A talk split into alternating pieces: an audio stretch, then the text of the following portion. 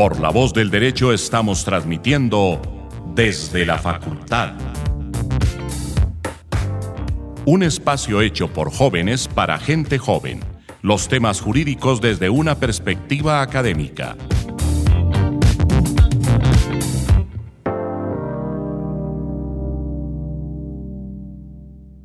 Bueno, buenos días, buenas tardes, buenas noches a todos y todas desde y donde nos escuchen. Esto es Desde la Facultad, un programa que se incluye a partir de La Voz del Derecho, un programa y una iniciativa adoptada por el doctor José Gregorio Hernández. Eh, una vez más nos encontramos el día de hoy reunidos con Juan Francisco, que lo encontramos aquí a mi mano derecha, eh, estudiante de Derecho de la Pontificia Universidad Javeriana de quinto semestre. A su mano derecha está Ana Malaver, también de quinto semestre de la Universidad Javeriana. A mi lado izquierdo nos encontramos con David Cáceres, estudiante de Derecho también de la, de la universidad en quinto semestre de la Javeriana. Y a su mano izquierda nos encontramos con José Javier, que en esta ocasión pues va, a, va a ser su primera vez dentro del programa. Eh, una calurosa bienvenida, José. Eh, también estudiante de quinto semestre de la Universidad Javeriana.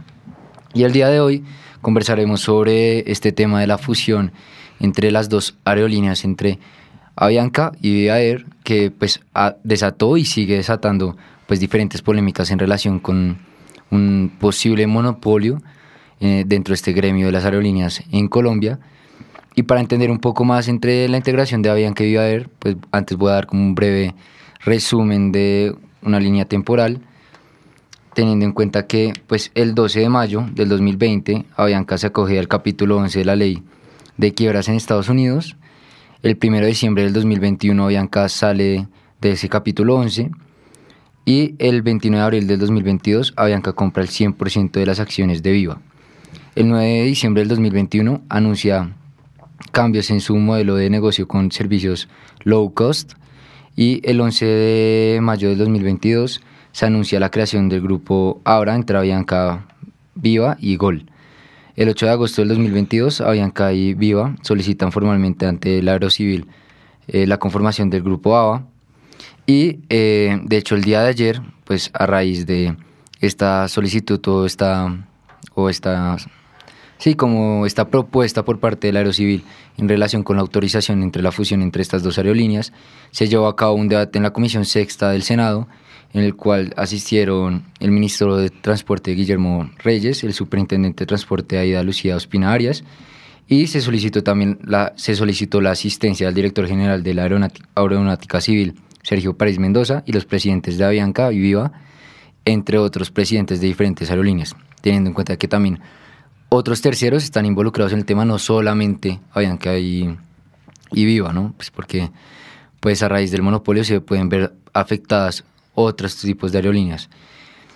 Eh, este debate fue un poco acalorado, teniendo en cuenta que salieron a la luz diferentes eh, tipos de declaraciones por parte de diferentes senadores de los diferentes partidos, en los cuales algunos apoyaban la iniciativa del gobierno y otros destacaban un punto yo creo que muy fundamental y es que la solución llegó muy tarde, sí, porque ya se vieron afectados millones de, creo que alcanzó a ser un millón de personas, las afectadas a raíz de eh, esta problemática, al momento en el cual Viva decide suspender las operaciones de su aerolínea, dejando a millones de personas, pues a un millón de personas quietas y en especial la, la, ruta entre Argentina y Colombia, que fue una de las prioridades que se está eh, adoptando por parte del gobierno, si se decide aceptar como los requisitos formales de la Aerocivil si deciden aceptar la fusión. No sé si alguno quisiera introducir un poco el tema, qué es lo que piensa, eh, no sé qué es lo que, lo, que han podido leer y qué es lo que más les interesa con respecto a este tema. Sí, bueno, para Santiago y para todos en la mesa, también para todos los que nos van a ver y nos van a oír, pues un saludo muy especial.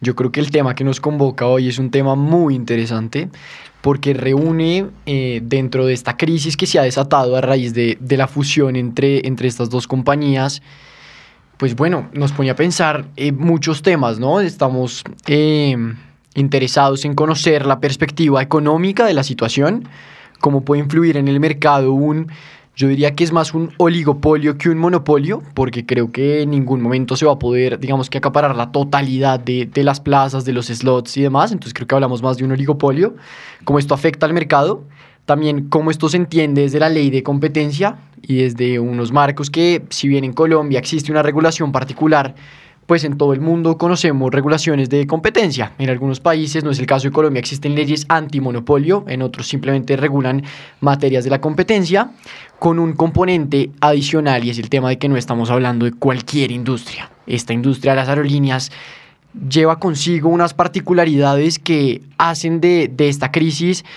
pues más álgida, pero también más interesante para su estudio. Empezar por mencionar que a diferencia de, las demás industrias, en, las, en, esta, en esta en cuestión, las aerolíneas deben estar abanderadas por un país.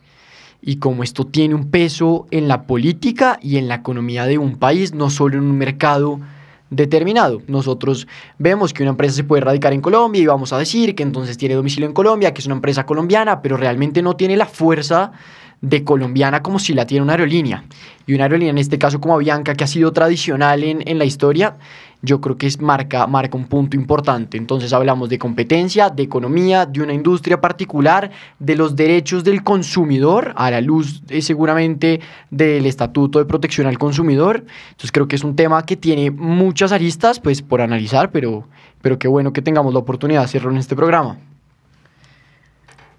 Sí, digamos, de la mano de lo que decía eh, Juan Francisco, yo me uno y sobre todo enfocando el debate a lo que es la protección al consumidor, porque es que al fin y al cabo eh, el uso del transporte aeronáutico cada vez es más eh, eficiente, se usa más, las personas están más dispuestas a adquirir tiquetes, incluso teniendo la, la, característica de las aerolíneas low cost, que es uno de los temas que yo creo que acá, acá nos conciernen. Para empezar, me gustaría hablar un poco, digamos, de una, de una perspectiva técnica referente al abuso de la posición dominante en el mercado, y es que el ex coordinador de integraciones empresariales de la Superintendencia de Industria y Comercio, en pues, un debate que, que hubo sobre todo este tema, afirmó lo siguiente. Una cosa es que la empresa dominante del mercado adquiera una empresa con todo el potencial con motivo de acaparar y tener mayor poder o incluso dejar que se muera para que ella siga siendo dominante imponiendo sus propias condiciones. Es que yo creo que acá radica uno de los del meollo del asunto. Y es que al fin y al cabo una empresa con un, un andamiaje y una estructura inconmensurable, pues viene y usa ese poder para digamos, acaparar más que fusionar, porque es que la palabra fusionar uno lo, lo, lleva a pensar de que desde el principio hay una igualdad de condiciones, pero ¿dónde está ese principio de igualdad en la fusión? No existe. ¿Podríamos hablar de una fusión? Para mí el tema es bien importante, sobre todo por la afectación que le hace a, la, a muchas personas. O sea, realmente son miles de personas que se han visto afectadas no solo por el cese de operaciones, sino por esta fusión. Digo que se ven afectadas porque el modelo en el que van a inmiscuirse o el modelo en que van a empezar a operar estas dos aerolíneas va a ser un modelo que a pesar de tener que cumplir seis condiciones establecidas muy puntualmente por la Aerocivil, pues es algo que para mí es algo difícil de, manejar, es algo difícil de adaptar. Quisiera resaltar, por ejemplo... Pero en ese punto yo creo que, no sé si tú nos puedas mencionar eh, los, seis, los seis puntos que, trae la... Sí, sí, claro, ya se las menciono. Eh, la primera es que se respeten los derechos de los usuarios de Viva, se les reembolsen los tiquetes que tenían ya como cancelados, pagados, y que se les permita volar a quienes están como a la espera del vuelo. Sin embargo, bueno, esa es la primera. Y de hecho, quería referirme a esa porque ¿qué comprende entonces pasajes pendientes, por ejecutar? Conozco de varios casos en los cuales personas se acercan al aeropuerto, al counter de Avianca y les, les han permitido volar. Pero en lo personal yo tengo un paquete de una cuponera, una tiquetera de Viva de ocho vuelos, solo he usado uno y no sé qué voy a hacer con los otros siete. Yo creo que esta también es una preocupación a la cual quizá la Aerocivil no se le ha enfocado tanto, porque en las seis condiciones que les voy a, mencionar no la veo como muy presente. La segunda es devolución de los slots que impliquen agravar la situación de concentración en las franjas más demandadas. Básicamente, esos slots son como un intervalo de tiempo en el cual los aviones pueden despegar o aterrizar. Viva y Avianca fusionándose tendrían la gran mayoría de estos y se los tienen que devolver como para eh, garantizar la, la, o sea, la competitividad perdón, de otras aerolíneas. El tercero es mantener el esquema low cost de Viva como opción en materia de transporte aéreo. Entonces, algo que yo me estaba cuestionando es qué es el sistema low cost. Como una aerolínea como Avianca, que realmente los tiquetes son muy elevados a diferencia de los que ofrece Viva, que no ofrece tantas promociones como Viva ofrecía, cómo van a mantener ese modelo para las personas que nos beneficiamos de este. El cuarto es la devolución de frecuencia en la ruta Bogotá-Buenos Aires. El quinto, mantener un límite de tarifas en las rutas donde el ente integrado queda con el 100%. Y el sexto, garantizar el dinamismo en las rutas objeto de mayor concentración.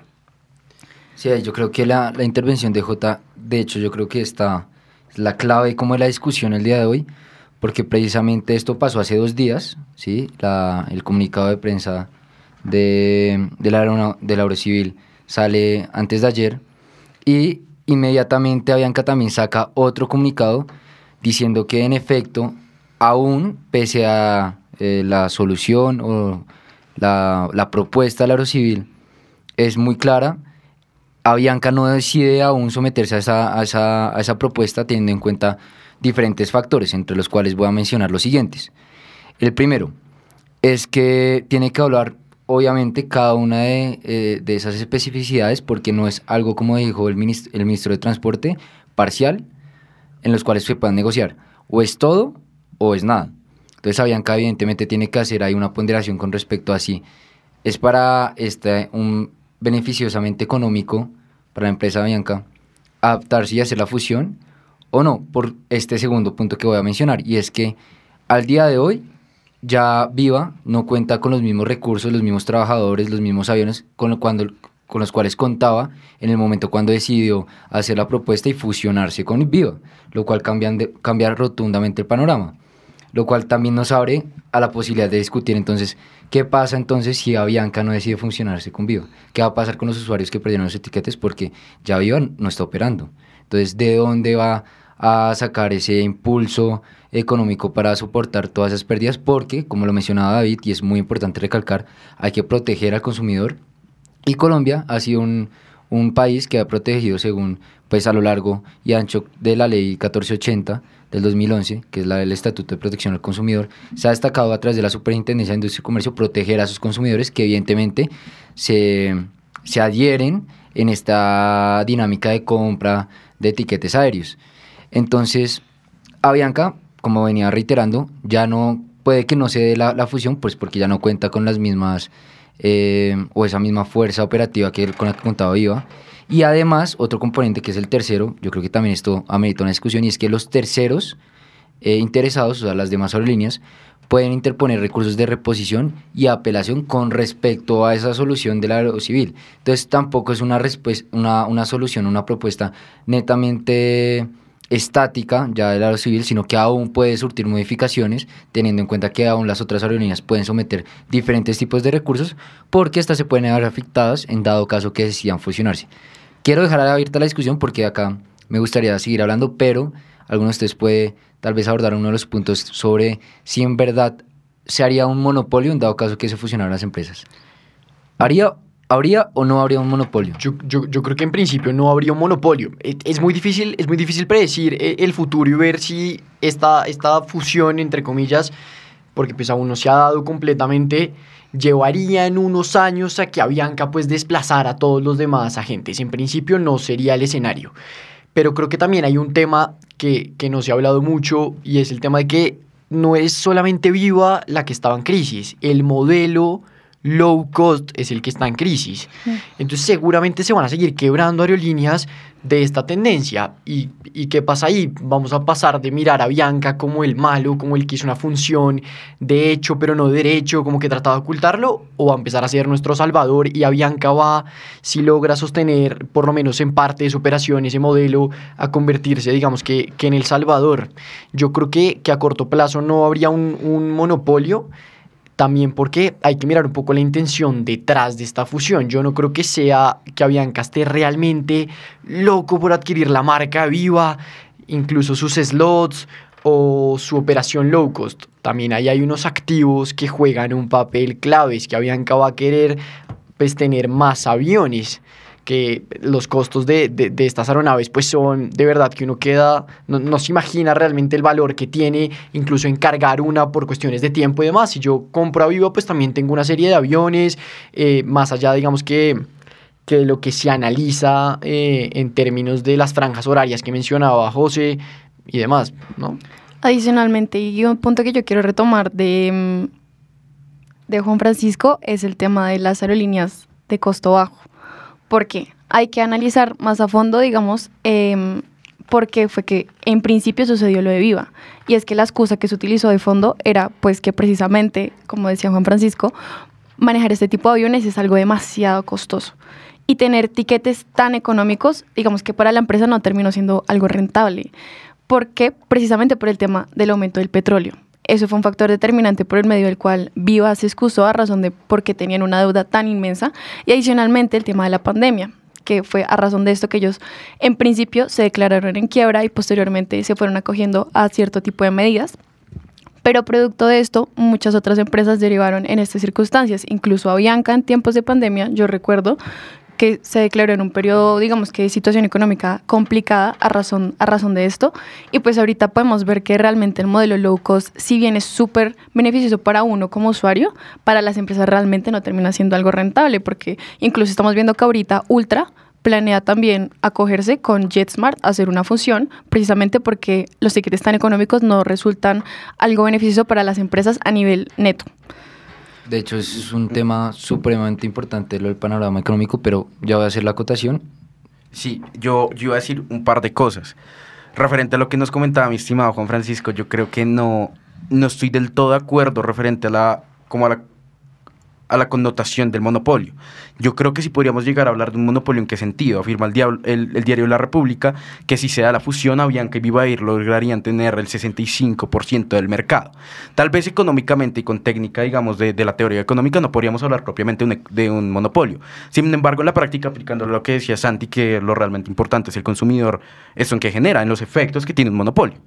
¿Cuáles son? Menor calidad del servicio, menor innovación, menos opciones y precios más altos. Entonces, si no hay competidores o los competidores son muy pocos, además también tengamos en cuenta como la connotación cultural detrás, digamos, del colombiano, de que prefiere por lo general viajar en estas aerolíneas, Avianca o Viva Air, eh, va a haber una menor calidad, no se van a interesar, porque, por ejemplo, no más, el ejemplo más sencillo, ¿cómo son las, sillas de Avianca ahora? Hmm. Parecen butacos. Eso primero. Lo segundo, precios mucho más altos. Van a tener la capacidad de fijar los precios que, siendo una sola compañía, podrían fijar teniendo el 65% del mercado. Y referente a lo que decía Ana María, de comparándolo con, con, el tema de, de, Ultra y JetSmart, creo que es muy diferente, un poco por, por la opinión de quien citaba anteriormente, Andrés Pérez, es coordinador de, de, estos temas aeronáuticas en la superintendencia, que decía que al fin y al cabo una cosa es que una, una empresa con posición dominante con otra muy débil, Viva Air, se acoplen y una tenga, digamos, la capacidad para en términos coloquiales, salvarla. Y otra cosa muy diferente es que la otra solo busca adquirir alrededor de un 3% y sea una tentativa. Entonces yo creo que ahí, ahí, digamos, se configura un principio de realidad que diferencia las dos fusiones, entendiendo, entendiendo lo comentado anteriormente pues, por mis compañeros. Sí, yo quiero seguir un poco por esa línea que nos está comentando David, y es que para mí Avianca y Viva Air sí tendrían una posición monopolística en el mercado, no solamente por lo mencionado pues por, por él, sino por los porcentajes que, les quiero compartir. No solamente el 65% van a tener Avianca y Viva Air de toda la operación, digamos, aérea a nivel nacional, sino que van a tener el 100% de algunas rutas. Entonces, eso les va a dar a ellos un poder de mercado que las personas se van a tener que adaptar o van a tener que aceptar las tarifas que ellos realicen porque es o lo que dicen ellos o lo que dicen ellos, no hay como otra opción. Con las siguientes cifras quiero ilustrar un poco mi punto. La TAM quedaría con el 20%, Wingo con el 4,5%, EasyFly con el 4% y Satena con el 2,2%. Vemos que de lejos no hay un competidor y que ni siquiera las otras cuatro principales aerolíneas uniéndose llegan a la mitad de lo que va a representar una fusión entre estas dos aerolíneas, lo cual es algo muy importante para tener en cuenta. Sí, ahí yo creo que se resumen los dos puntos que, que quisiera traer a la discusión. Pero veo que estamos como divididos perfectamente porque acá a mi mano izquierda dicen que sí hay monopolio y aquí a mi mano derecha dicen que en efecto no podría llamarse tan así como un monopolio. Em, en primer lugar, lo que decía J, de hecho, me, José Javier me robó las palabras porque en efecto a nivel nacional, a nivel nacional la cobertura que implicaría la fusión entre Avianca y Viva sería como de cerca de un 53%, si no estoy mal lo que eh, dijo el ministro Guillermo Reyes. Entonces, no se puede, según el, el, ministro, no se podría hablar de un monopolio. Sin embargo, en unas rutas muy específicas dentro eh, de Colombia a nivel nacional, estas dos aerolíneas sí ocuparían el 100% del manejo de, dichas rutas, lo que quiere decir que ellos pueden, eh, a su arbitrio, precisamente jugar con esos precios sin tener una fuerza dentro del mercado que los obligue a precisamente competir sanamente con otros eh, competidores y siendo ellos los únicos dentro del mercado que tienen a su disposición esas rutas, por lo cual una de las eh, consideraciones de la, de la, de la propuesta del, del Aerocivil fue mantener los precios bajos en esas aerolíneas, en esas rutas, en los cuales ocupan el 100% de la participación, lo cual a mí eso se me hace supremamente difícil y complicado, pero pues la, la Aerocivil como que lo tiene en cuenta. Sin embargo, en esa situación, para mí, a mi manera de ver, sí habría un monopolio netamente como evidente, está 100% claro. Y lo otro que me, que me causa conflicto es llegar a saber que en efecto, Viva lo que hizo fue acogerse al decreto 560 eh, del 2020, que surgió a raíz de la pandemia, en el cual se, sacó, se, se, expidió ese decreto en razón de que pues, las empresas que estuviesen en insolvencia o en quiebra pueden tener ciertas flexibilidades para precisamente reorganizar anteriormente su patrimonio, con el tema de los pasivos, eh, pero sin embargo el artículo primero de ese decreto menciona que las herramientas aquí previstas serán aplicables a las empresas que han afectado, se han afectado como consecuencia de la emergencia antes mencionada y estarán disponibles desde la entrada en vigencia del presente decreto legislativo, o sea, desde el 2020, hasta dos años contados a partir de la entrada en vigencia del mismo. Eso quiere decir que, como Juan Francisco mencionó anteriormente, no es, un solo, no es solo un problema de, de Viva o Avianca, sino ya es un problema de la industria. Y eso quiere decir que Después de dos años que pase este decreto, las demás aerolíneas no van a poder acogerse. Entonces esa reorganización eh, patrimonial que eh, las empresas estén encaminadas como, o esas facilidades eh, económicas en las cuales estén encaminadas a, a, hacer para, con tal de que no, se, no, no, no, estén insolventes, pues ya no van a poder aplicar a dicho decreto, lo cual a mí, pues, me causa la intriga entonces el gobierno cómo va a reaccionar con esta industria que ahorita está ofreciendo tiquetes supremamente elevados. Ahorita yo compraba tiquetes a Santa Marta en 220 mil pesos y ahora unos tiquetes a Santa Marta están en 580 mil pesos o pasan por los 600 mil pesos, lo cual ah, pues, es absurdo y en menos de un año. Y nosotros creo que nosotros como estudiantes o José Javier, yo creo que lo ha notado porque José Javier es de Manizales, me imagino que pues has tenido viajes reiterados para viajar y pues visitar a tu familia y pues tú nos contarás cómo se ha visto ese incremento, incremento en los precios. Sí, realmente es algo desmedido el incremento del precio, eh, atribuible a muchos factores, como nos comentaba Ana, uno del aumento del precio del petróleo. Esto yo recuerdo que yo llegué a comprar tiquetes para ir de Manizales a Pereira, porque, bueno, el de Bogotá a Pereira, perdón, porque el aeropuerto de Manizales eh, no funciona de la mejor manera. Em, yo los compraba a un promedio de 120 mil pesos o inclusive en algunas promociones con Viva a 80 mil pesos. Eh, este año, con la esperanza de ahorrarme algunos pesos, decidí comprar una cuponera, como les comentaba al inicio, los cuales me salían cada tiquete a 190 mil pesos. O sea, siendo barato. Uno solo uno, Sí, cada uno. Cada o sea, uno te salía más o menos en 350. 300, 350, 400 mil pesos. Casi 400, sí, porque eran a 190. Sin embargo, yo lo vi como una buena inversión estas alternativas que ofrece Viva o que ofrecía Viva de la cuponera. Porque, por ejemplo, hay ocasiones en las cuales los tiquetes, yo llegué a ver un tiquete de Pereira a Bogotá por casi 900 mil pesos. O sea, es un tiquete que para mí es incomprable para una persona que quiera hacer ese trayecto. Yo porque me beneficiaba esa cuponera porque era un buen horario, pero realmente el incremento en los precios ha sido algo muy preocupante para las personas que constantemente tomamos un avión para diferentes razones. Y yo quiero agregar algo tomando en consideración lo que decía José Javier y también lo que mencionaba Santiago con respecto también a algo que precisamente yo mencioné y fue el tema de la acogida al decreto por razón de la pandemia. Y es que a razón de eso, la superintendencia hizo un examen como más a fondo de la situación económica que estaba viviendo Viva y se dieron cuenta que realmente esta insolvencia no era algo como tan real. Al contrario, ellos mencionaban que tenían unos ingresos netos aproximados de 261 millones de dólares al año y que sus deudas en teoría no eran tan comparables con la cantidad de ingresos que ellos estaban recibiendo. Pero esta fue la excusa que Viva utilizó para acogerse y para, digamos que decir, como tenemos que hacer esta fusión con Avianca. Y a razón de eso se creó todo literalmente una simulación de que eran dos órganos completamente independientes y pues esto terminó desencadenando en que precisamente personas como José Javier ahora se vean afectados por esta situación, que no solamente está afectando a los pasajeros en sí mismo, sino también algo que no se ha tomado en consideración es las agencias de viaje que literalmente tienen que responder ellas mismas por, eh, digamos que esta compra de tiquetes que realmente no los vinculaba en lo absoluto con esta situación que se iba a desencadenar de un momento a otro. Más o menos pérdidas de 500 mil millones de pesos están calculados para las ¿Para las qué? Para las empresas, ¿qué acabas de decir? Las agencias de viaje. Las agencias de viaje, las agencias de viaje.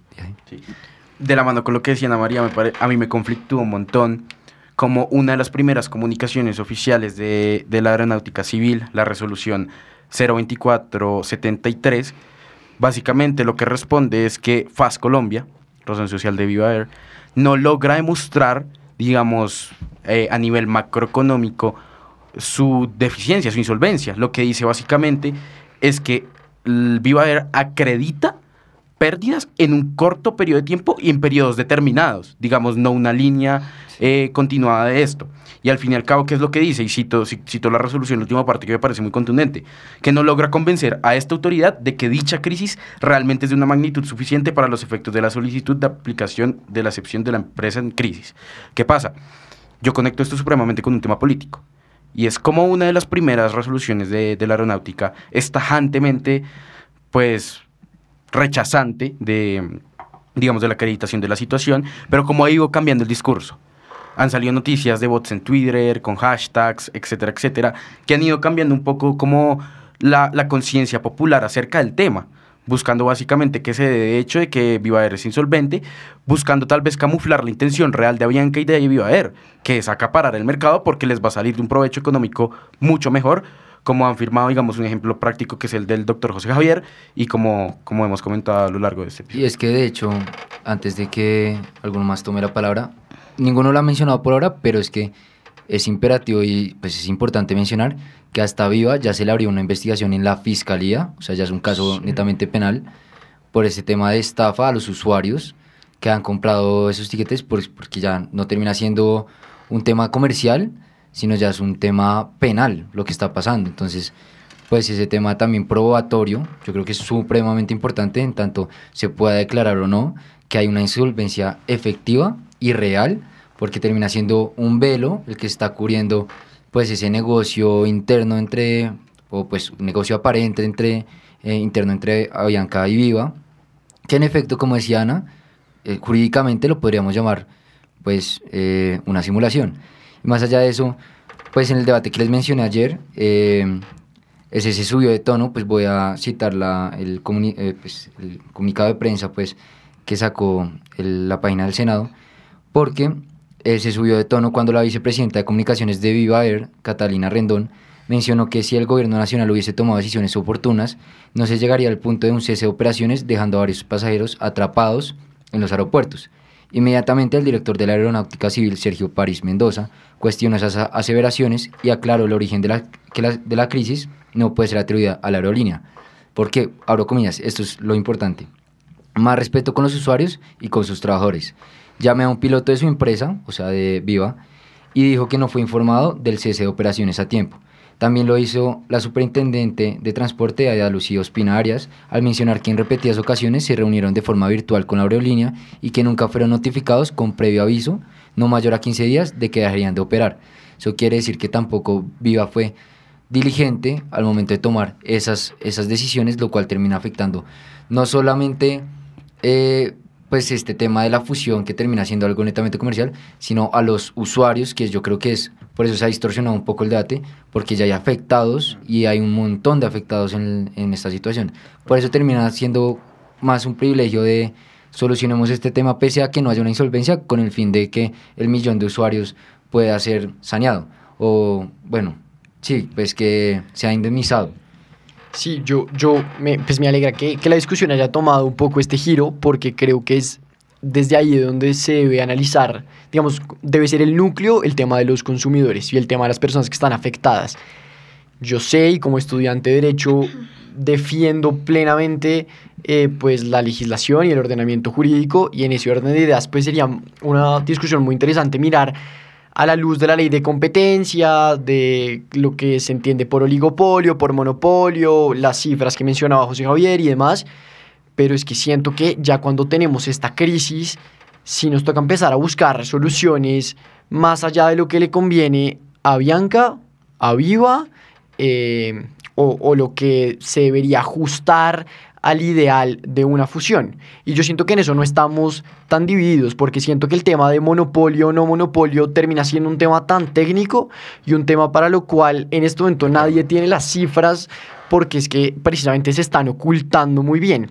Yo creo que ahí existe una simulación clara, pero esa simulación no es prueba de que realmente el modelo low cost no esté en crisis. Yo creo que se dan los dos factores al tiempo.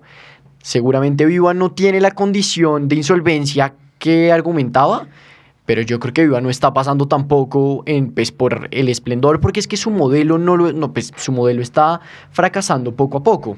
Y si uno piensa desde los consumidores, entonces de pronto convendría otro tipo de regulaciones fuera de, del tema propiamente de las fusiones para mirar cómo se regularía un eventual oligopolio o, o, cambiemos un poco de términos, un eventual eh, poder dominante en el mercado de Avianca y que le beneficie de esta manera a los, a los, a los consumidores, porque si entonces decimos que no se aprueba la, la, fusión, que pues por el tema de la simulación, que porque las cifras no están claras, que porque no se debía hacer, que porque la posición dominante, entonces las personas como José Javier que compraron su talonera, ¿qué?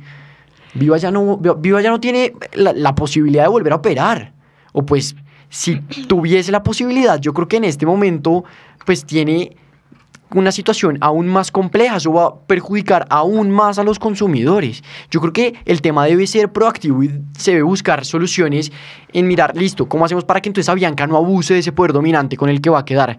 Pero yo, viendo el panorama como está hoy, creo que la fusión beneficiaría más de lo que perjudicaría. Ahora bien, lo que se tiene que tener en cuenta para futuras ocasiones es que con una crisis como la del cese de operaciones, si no era estrictamente necesario, pues uno no puede arrodillar al país de esa manera. O sea, sí. eso sí me, y, y, me parece genial que la Fiscalía esté investigando, también la Superintendencia de Industria y Comercio, pese a que las resoluciones siempre hemos hablado de la Aerocivil porque es la competente por el tema de la industria y demás, eh, la Superintendencia de Industria y Comercio también está mirando a ver si sanciona a estas compañías por haber, por haber realizado la fusión de facto, ¿no? Como ya estaban fusionados, pero no querían que nadie se enterara, la cosa creció un poco y bueno, ahora sí hagámoslo como formal. Y eso pues obviamente eh, amerita una, una serie de sanciones. Pero ahí sería la, no, la Superintendencia de Industria y Comercio sancionaría el hecho de... De la fusión de, de facto, que fue de, de hecho facto. y no de derecho.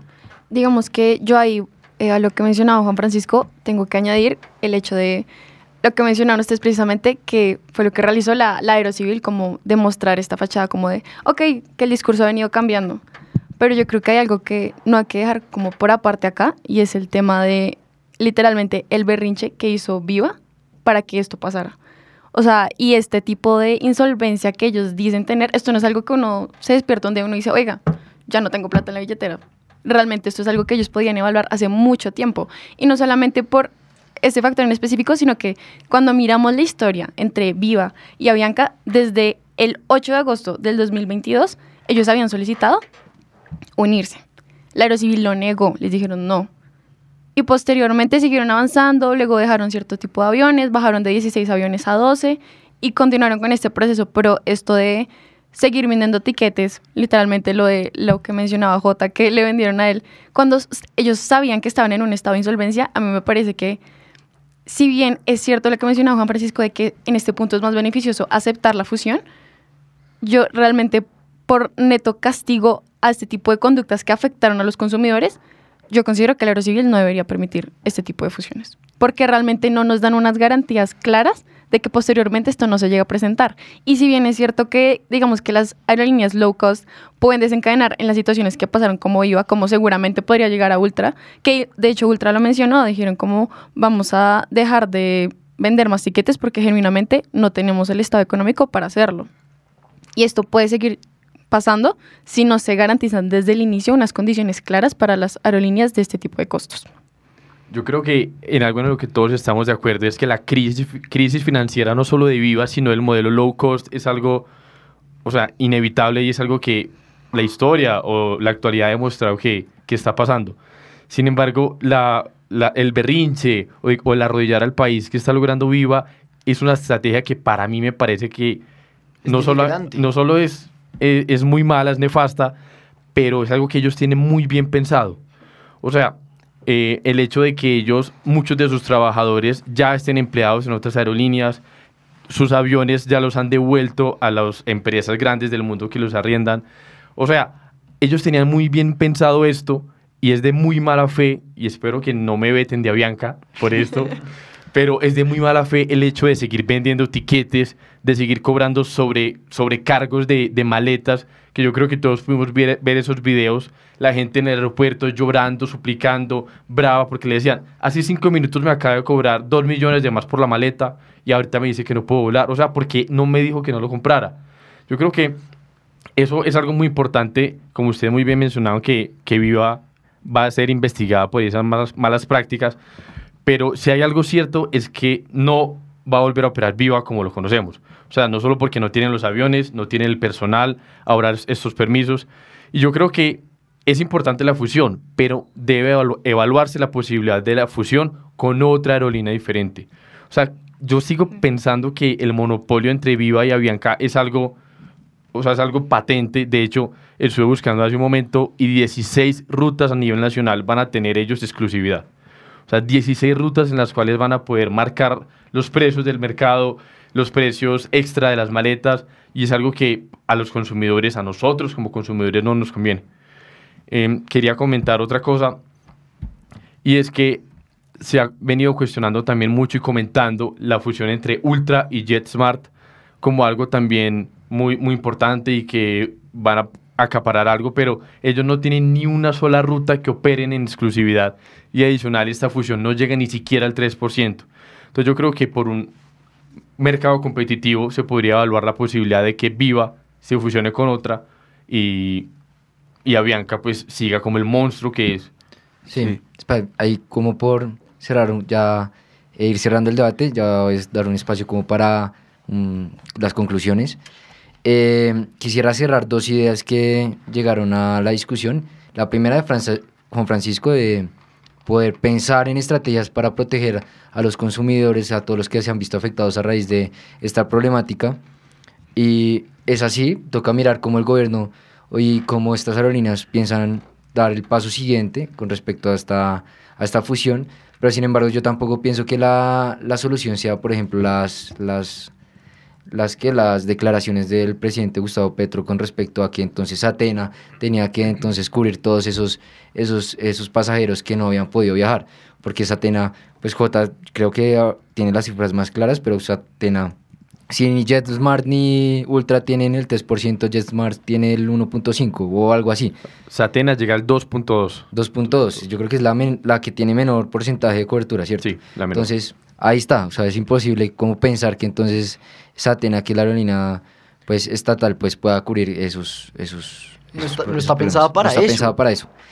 Eh, y en segundo punto, el tema de la subordinación entre las aerolíneas y los, y los consumidores. Yo creo que eso fue algo que mencionó J y yo creo que es algo que también estamos todos de acuerdo, porque ha pasado con las maletas y también pasa con el modelo precisamente low cost, precisamente porque las aerolíneas eh, cuando venden los tiquetes dicen que esos tiquetes no tienen reembolso y no tienen, o sea, cuando una se pagan, eh, los pasajeros se jodieron, o sea, si no quieren ir en el vuelo, se les presentó algo, no pueden reclamarlo pues precisamente porque es un tiquete low cost. Y es algo que, pues para los que nos escuchan, resulta ser muy útil, y es que sea el tiquete que sea, si es una relación de consumo, uno tiene cinco días para retractarse, retractarse, que es el derecho a retracto. Y eso pasa, sea el tiquete que sea. Y eso es algo que precisamente comúnmente pasa, pues porque obviamente no todos, somos, no todos son abogados, no todos conocen eh, la regulación del Estatuto de Protección al Consumidor, pero yo creo que precisamente es algo que toca cambiar en el modelo de este mercado, porque yo siento que las aerolíneas se sienten con una posición tan dominante, sea la aerolínea que sea, con relación a los pasajeros y a los compradores de esos tiquetes. Entonces, pues voy a abrir el espacio para el cierre de cada uno, pues eh, en dado caso que alguno quiera cerrar la, la idea. Sí, bueno, yo quería hacer una construcción y una referencia casi que filosófica a las bases del derecho. Si, si nuestro director nos lo permite, porque es que creo que eso, todo eso se remonta a una, a una connotación que es muy importante para, para nuestra sociedad. Y es la siguiente. Saquemos el tema económico, que ya creo que nos hicimos bastante referencia al monopolio, no monopolio y los efectos que tiene, digamos, directo, directamente al consumidor. Yo creo contundentemente que hay que dejar fuera la politiquería. Porque es que si nos vamos realmente a las relaciones contractuales, toda base, toda relación contractual tiene una base. Y esa base es la buena fe. Esa buena fe que implica una relación de lealtad. Y en el dado caso que la fusión se estuviese realizando con el fin de poder cumplir porque realmente Viva Air no tiene la capacidad para hacerlo, yo estaría totalmente de acuerdo con la fusión. Entonces, ¿a qué se remonta el tema? A un tema probatorio. ¿Puede Viva Air probar que realmente no podía ser leal al contrato, no podía cumplir sus relaciones con buena fe. Ahí está el meollo del asunto. ¿Qué pasa? Y, recuerdo una de mis clases de contratos donde nuestro profesor hacía referencia a que a veces pensamos que el estatuto del consumidor es una Biblia, que está por encima de todo. Yo no creo que sea así.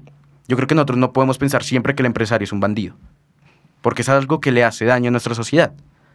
Al fin y al cabo, lo que importa acá son las maquinaciones que pueden hacer haber detrás, pero de ninguna de las maneras podemos pensar, iniciar pensando que el actuar eh, de las empresas va a ser siempre de mala fe buscando generar un oligopolio. Entonces yo sí quería dejar como ese mensaje, como la materia probatoria es la clave, porque al fin y al cabo, si se busca verdad eh, encontrar la justicia y el derecho busca proteger a, tanto a las personas naturales como a las personas jurídicas, no podemos considerar y tener una, connotación negativa frente ya de una vez a los empresarios. Entonces ese era como el mensaje que quería dejar. Sí, entonces acá tenemos una primera posición de acuerdo con la fusión. Desde ese mm, punto de vista. No, no, no, no. Pues si se llega a probar la insolvencia. Si se prueba la insolvencia, sí, de acuerdo. De acuerdo con la fusión. Sin olvidando el tema del monopolio, claro. Exactamente. Sí. J. Pues la verdad me parece algo supremamente complicado como dar una postura al respecto, porque creo que la gran cantidad de factores que influyen en esta fusión es abismal. De hecho, algo tan importante y que tiene a miles de pasajeros varados, tuvo una respuesta del aerocivil muy corta. O sea, como les comentaba al inicio, las condiciones que impuso son muy vacías, no son ambiguas, pero tienen como muchas preguntas por detrás. Entonces, yo antes que estar a favor o en contra de la fusión, me gustaría esperar como que la Aerosil profundice un poco más eh, sobre el modelo low cost, como les mencionaba, que, que, le obliga o que condiciona a estas dos empresas para que continúen, o la posibilidad de ellos eh, respetar los derechos de los pasajeros de Viva. Pues o sea, si se lograra respetar esto, podría estar de acuerdo con la fusión. Sin embargo, creo que la aerocivil tiene que ahondar más en, en estos tópicos. Sí, entonces ahí estaríamos también como yendo un poquito más a favor, pero aún así, pues también yo creo que hay que respetar un poco el tema del principio de la libre autonomía la voluntad privada, ¿no?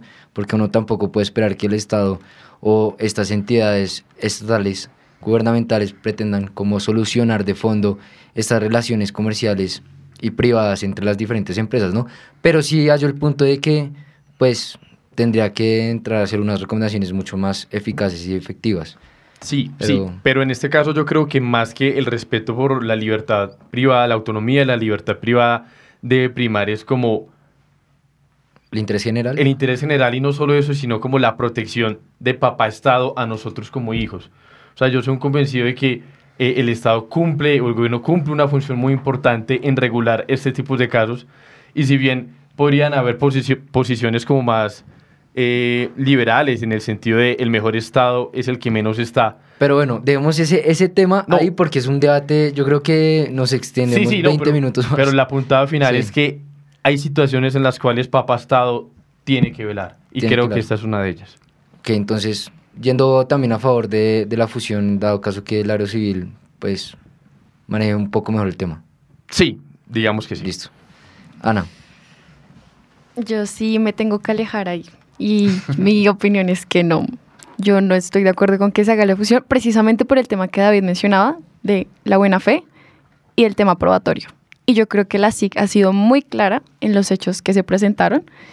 Y yo creo que ha sido evidente la mala fe de parte tanto de Bianca como de Viva con respecto a esta situación y la afectación tan grande que generó en nosotros como usuarios y consumidores.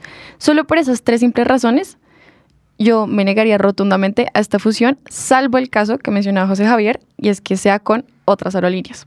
Sin afectar la presunción de inocencia. Entonces, tú ya lo das por hecho. Yo, yo lo doy por hecho, no por idea propia, sino porque la SIC lo ha dicho. Bueno, entonces, dos a favor, uno en contra. Y Juan Francisco. Bueno, yo soy un, un- convencido de que la mayoría de las decisiones que nosotros tomamos en nuestro día a día son siempre un tema de ponderación de valores. Y en el derecho sucede algo similar, es un tema de ponderación de derechos. Mi postura se basa en la ponderación del derecho que tienen los consumidores a la protección.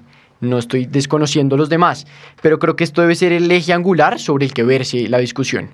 Por ese motivo, yo creo que sí a la fusión bajo unos parámetros.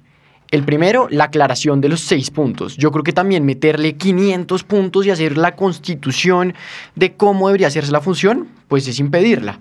Entonces, que se precisen esos seis puntos. Que, las, que la SIC se ponga un poco más las pilas y diga, bueno, si Avianca entonces va a quedar con todo este poder, ¿qué hacemos para que no abuse, no abuse del mismo?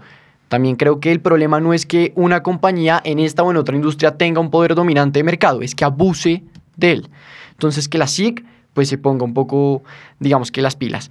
Y que la celeridad en el proceso y la prontitud pues sean clave para llevar a cabo cualquier decisión que se tome. Pero es que mientras esperamos en la discusión de si la, de si la fusión sí o la fusión no, solo estamos afectando a los consumidores. Por último, esto de que sea la fusión no quiere decir que quede impune cualquier actuación eh, que pueda acarrear consecuencias de tipo penal o de sanciones por temas de competencia y demás. Creo que eso se debe investigar a fondo y a pesar de que se permita en un eventual caso la fusión, pues deben ser sancionados o condenados todos los responsables. Claro, porque además toca ver no solo el tema de las aerolíneas eh, y de la decisión de, de la aerocivil, sino también qué pasa con los terceros involucrados, que son las demás aerolíneas, ¿no? Porque evidentemente se puede alar- alargar mucho más el proceso si las otras aerolíneas deciden apelar, pues recurso de apelación, recurso de, repo- de reposición en cada una de las decisiones que se tomen, porque ahí ¿Cuánto se también están... Cada recurso. Cada- eh, exacto, ahí es lo que yo voy. Entonces, es un proceso que, o sea, no va para corto y yo creo que esto va a dar más adelante tema por, por hablar, definitivamente. Pero entonces, siendo así, tenemos tres contra, o sea, tres votos sí a la fusión, pues obviamente con ciertas eh, aclaraciones, salvamentos de voto, pues, eh, y un rotundo no a la fusión. Eh, yo sí me voy a reservar para esta ocasión, No, entonces... No cuéntanos, justo, cuéntanos, por favor. no, pero... O sea, no. No, no, la fusión. No, no, yo, yo la verdad estaría de acuerdo con la, con la fusión, con obviamente yo creo que con todo lo que llevamos hablando acá en este programa, porque es, un, es muy importante recaer en cada uno de los puntos por aparte eh, y después analizarlas en su conjunto para evidentemente tomar esas consideraciones y como la famosa respuesta de todos los abogados y todos los que estudiamos derecho, hay que distinguir, depende, y yo creo que en eso se sinte, sí senti- todo eso se, Se resume el, el- el- el debate y el programa. Entonces, pues, eh, muchas gracias a, usted- a todos ustedes por participar el día de hoy. Eh, esperamos ver a José Javier en próximos, próximos programas o próximos episodios. Eh, a los demás que nos ayudaron en la construcción de este debate que yo creo que fue muy amigable, eh, dio para hablar bastante. Y a todos nuestros oyentes, recordarles que nos sigan en todas nuestras redes sociales. Abrimos TikTok también. Eh, vamos a mirar qué contenido, pues la gracia es avanzar en este tipo de dinámicas de, las redes sociales. Entonces, recordarles que nos sigan en Instagram, TikTok, YouTube y Spotify. Entonces, muchísimas gracias a todos. Eh, nos vemos en una próxima ocasión.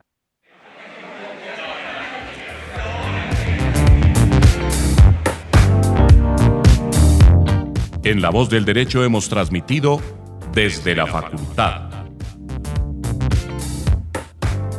Un espacio hecho por jóvenes para gente joven. Los temas jurídicos desde una perspectiva académica. Desde la facultad.